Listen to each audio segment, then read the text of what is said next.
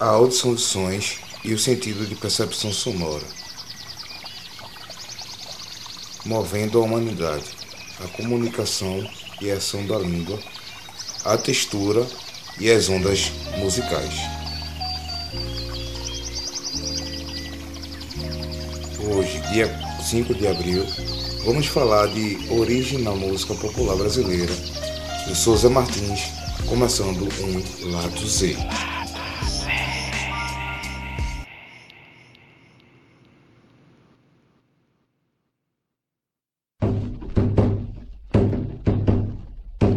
Este ritmo binário, que é o alicerce principal de quase todos os ritmos da canção popular no Brasil, veio importado de longe, das plagas ardentes da África, onde o sol queimou a pele dos homens até carbonizá-la em negro. O compasso tão simples que reproduz em tom grave as batidas do próprio coração atravessou o Atlântico sob a bandeira dos navios negreiros, servindo para marcar o andamento de melopeias que vinham dos porões em vozes gemidas e magoadas. Chegou,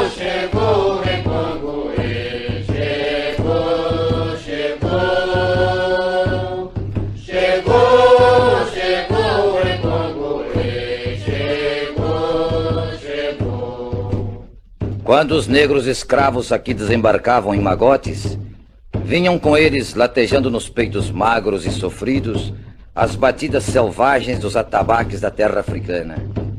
E escravos continuavam chorando suas revoltas mal contidas.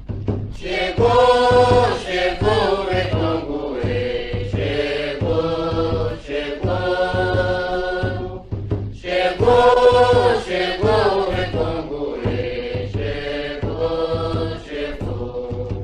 Mas o homem é um animal que se habitua.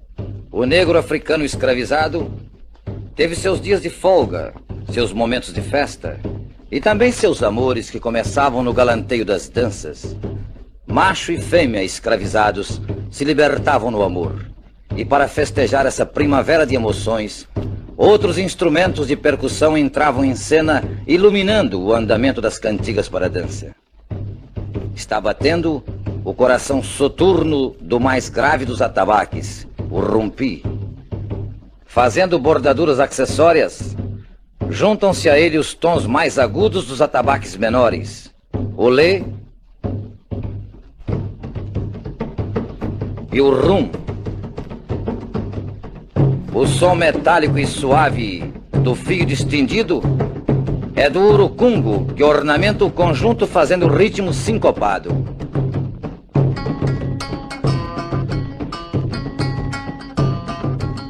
E vem o adejá, uma espécie de cencerro ajudando na marcação do tempo fraco.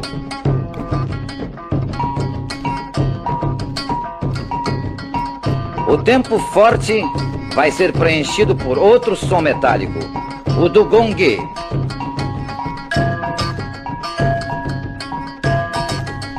O agogô são duas campanas cujas batidas marcam o passo dos bailados.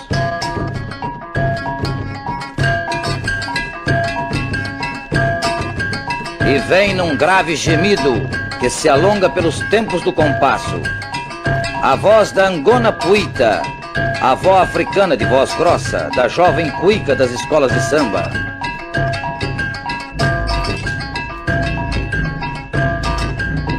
Os últimos detalhes dessa renda de ritmos são realizados pela cabaça de contas, o afoxê, e pelo ganzá, grande chocalho de tubo metálico. Nessa altura, o maestro Abigail Moura mergulha em espírito no passado das senzalas e traz do abismo dos tempos as angústias e alegrias do negro escravo que ajudou no trabalho e na cantiga a libertar esse Brasil de hoje e de sempre. Chegou o Rei Congo! Chegou o Recongo, chegou o Recongo. Só no meu terra eu fuirei. Chegou,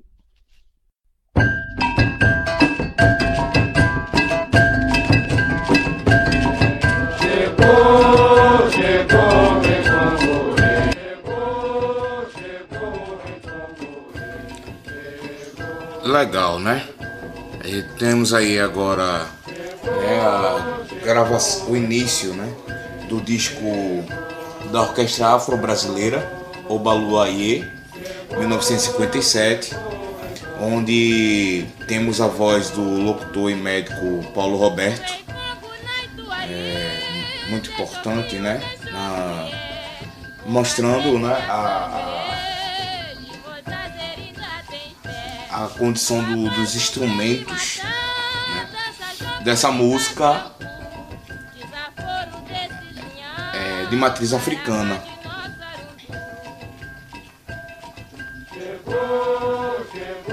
E contando né, toda a, trajetória.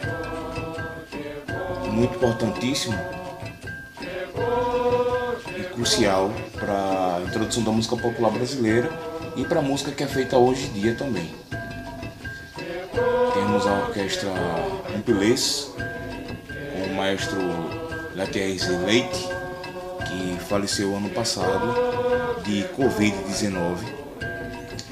Então eu vou apresentar duas músicas aqui no programa do álbum A Saga da Travessia, onde mostra a onde mostra também essa influência, né? essa forte influência da, da música negra a, e a mistura para a música brasileira. Chegou, chegou, Recongorê, chegou.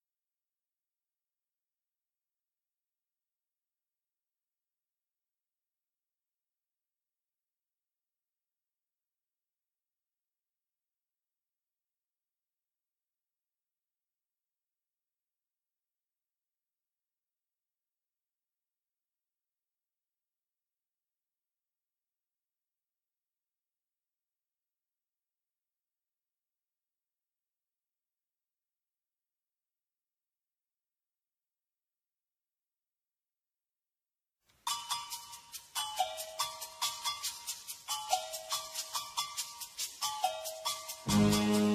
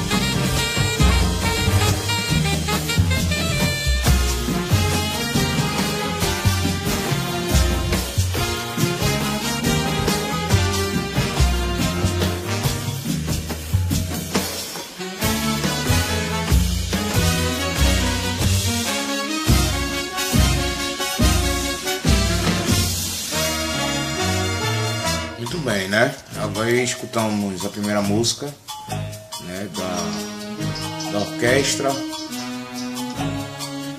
e orquestra inglês. Muita referência para muita referência.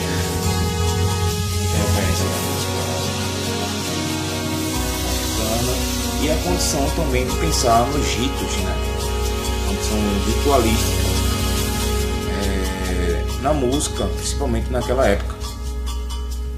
Né? Na época em, em que é, se possa se lembrar de uma certa ancestralidade musical e onde podia ser feito é, um, um, uma abordagem mais religiosa, tanto na música de matriz africana quanto na música indígena e na música europeia, através dos jesuítas, né, querendo catetizar os, os índios e os negros.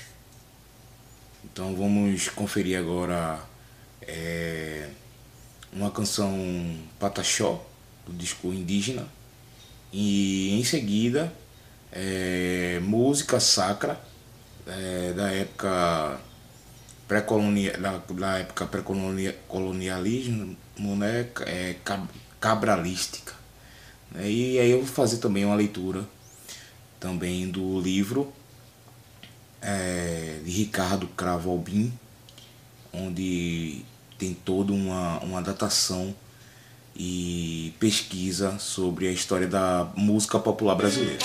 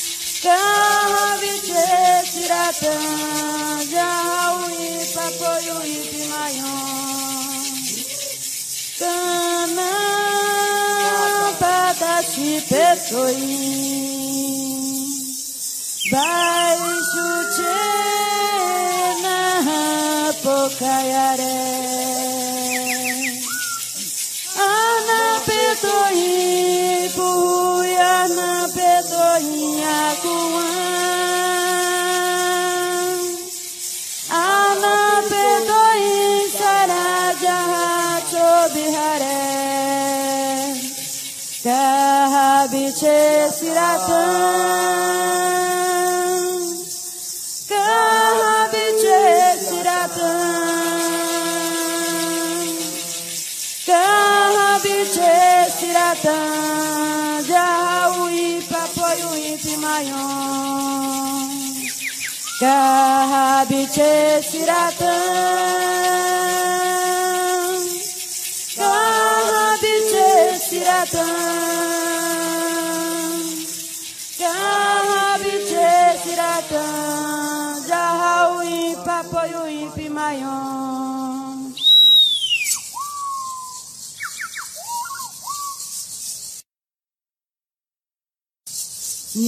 Nichi aweri kaupeton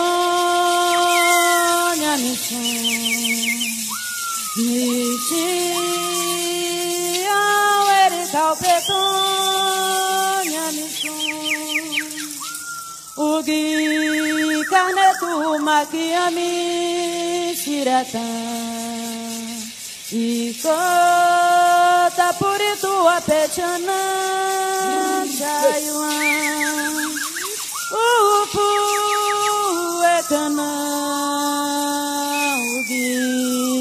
nyamitangi macho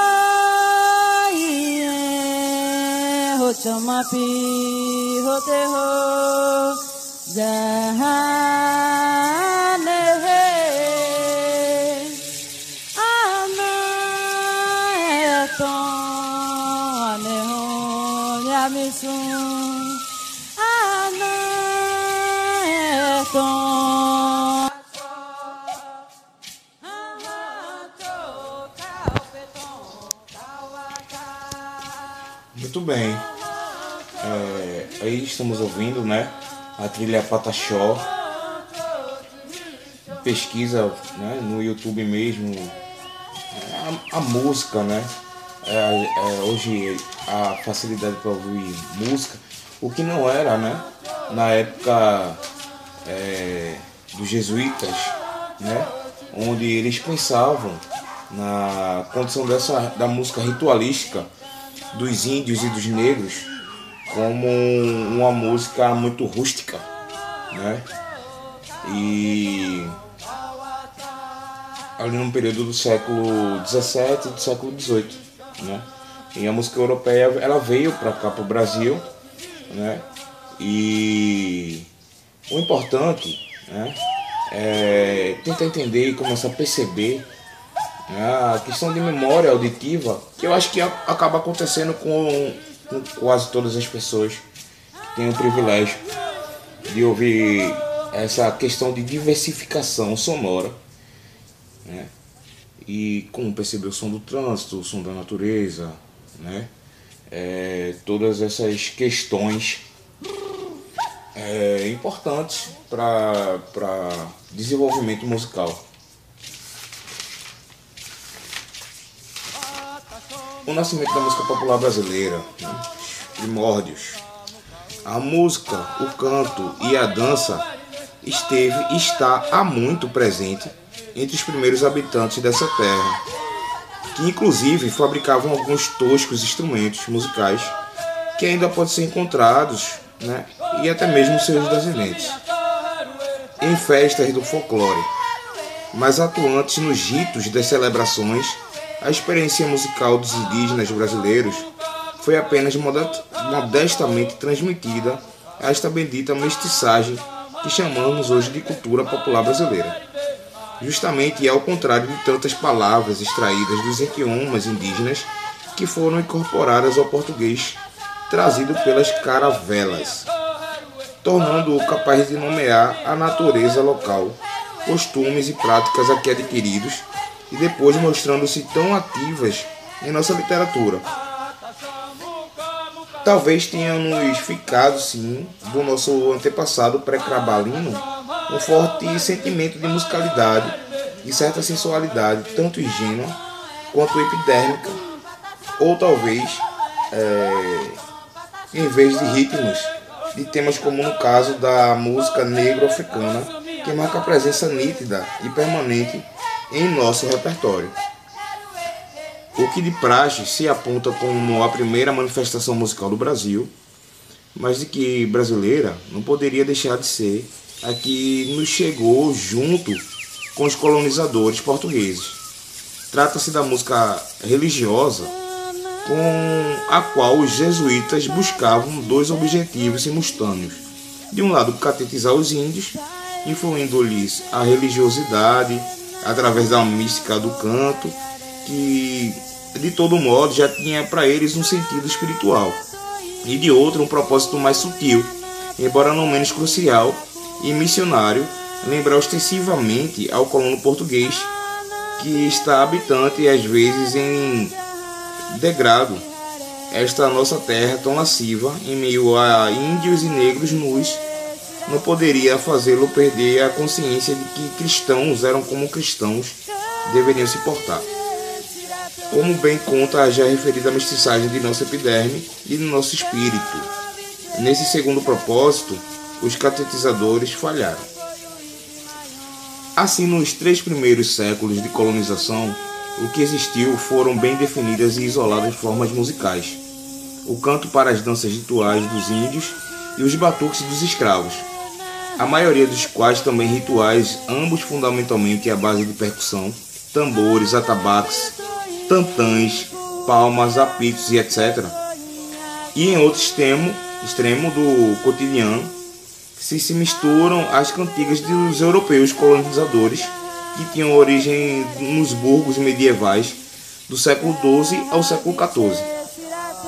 Fora desse tipo de música, o inário religioso católico dos padres ainda registrar os toques e as fanfarras militares dos exércitos portugueses aqui aquartelados.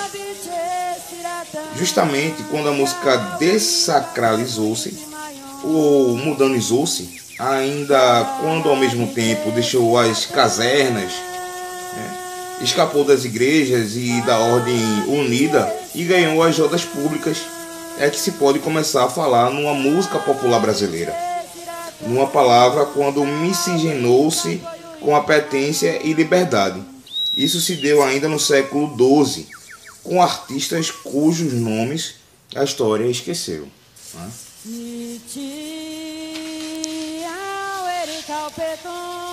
Bem, você está no lado Z, estamos aí ouvindo o Pataxó, é, o disco, né?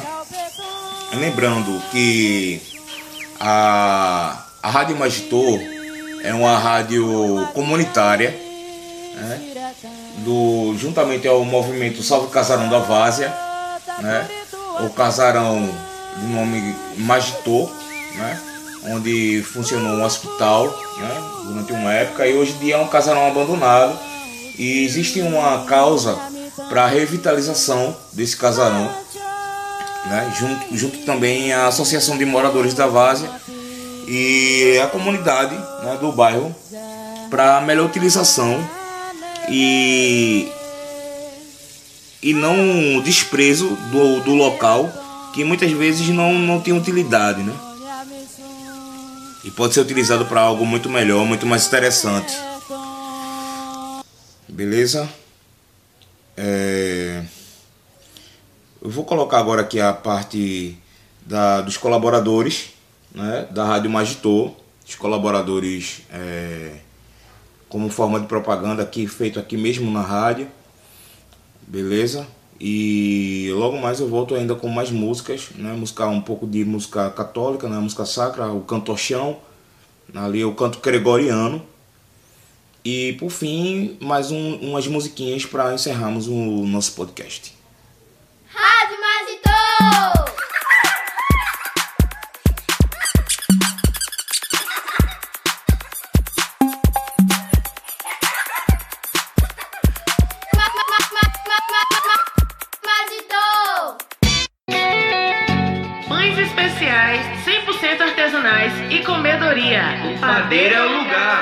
Francisco Lacera, 212, Várzea.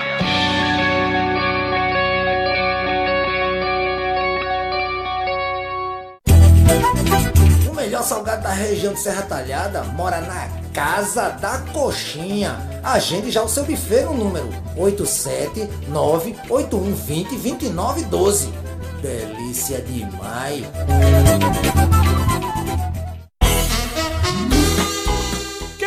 Fazer sua festa com cama elástica, tobogã e piscina de bolinha? Ricardo Recreação Infantil! Ricardo Recreação Infantil. Faça o seu orçamento no 98267 2814. Ricardo Recreação Infantil!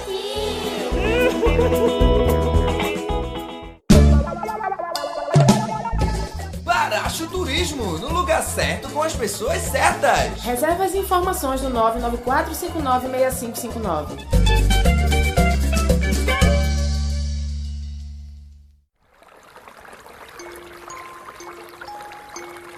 O 1925. Joias em prata.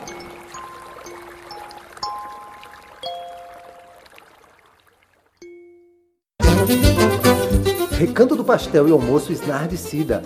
Rua Engenheiro Vasconcelos Bittencourt, 33, Brasilite Várzea. Uma delícia de sabor.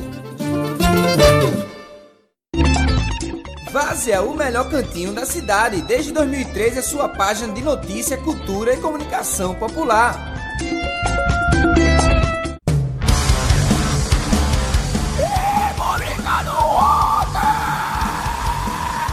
República do Rock Recife Show. A sua produtora de eventos underground. Quer deixar no brilho seu sofá, tapetes, colchões e estofado do seu carro? Limpo e seco é a solução. Ligue Limpo e Seco 98650 5618.